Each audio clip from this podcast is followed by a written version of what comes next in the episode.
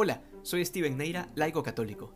Hoy el Evangelio nos enseña que el fundamento de tu vida cristiana es Jesucristo, y estoy convencido que el gran problema que muchos tienen para entender ciertas doctrinas de la religión cristiana se debe a que en su vida nunca han leído la Biblia, o por lo menos el Nuevo Testamento, o aunque sea los cuatro Evangelios, y que a veces se les nota cuando salen diciendo, recuerda que Dios dice en la Biblia, cuídate que yo te cuidaré. Oigan, por enésima vez, eso no está en la Biblia, no existe. Ninguno de los profetas ni evangelistas ha dicho eso. Pero bueno, quienes lo repiten lo sabrían si leerían la Biblia. El Señor dice que Él es la verdadera vid, que el Padre es el labrador, nosotros los sarmientos, y que todo sarmiento que no da fruto lo arrancará para echarlo al fuego, mientras que todo el que dé fruto será podado para que dé más fruto aún.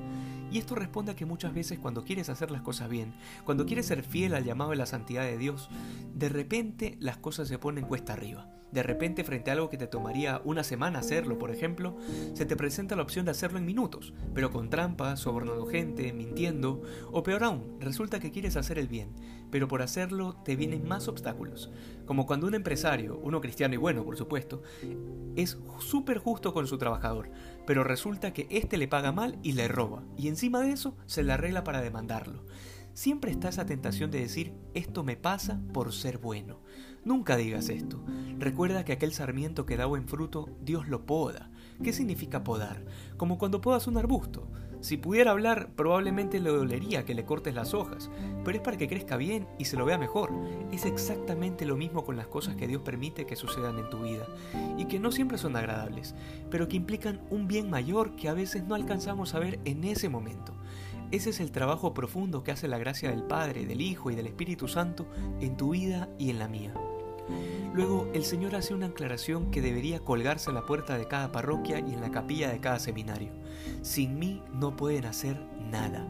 Qué importante es entender esta verdad, para que no se nos suban los humos cuando medio medio hemos hecho algo bien, cuando la gente nos felicita por algún apostolado o de repente alguien se acerca a Dios por medio nuestro.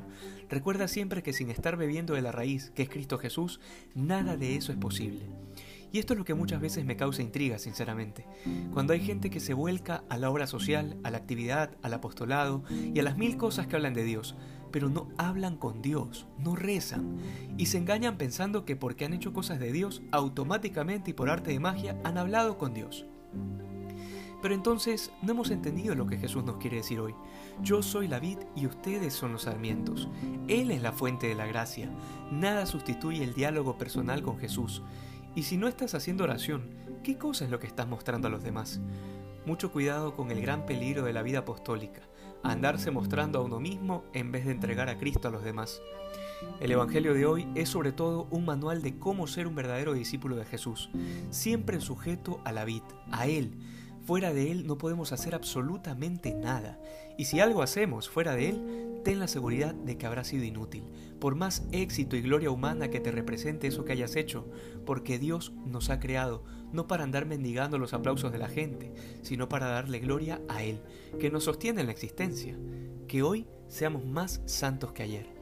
Dios te bendiga.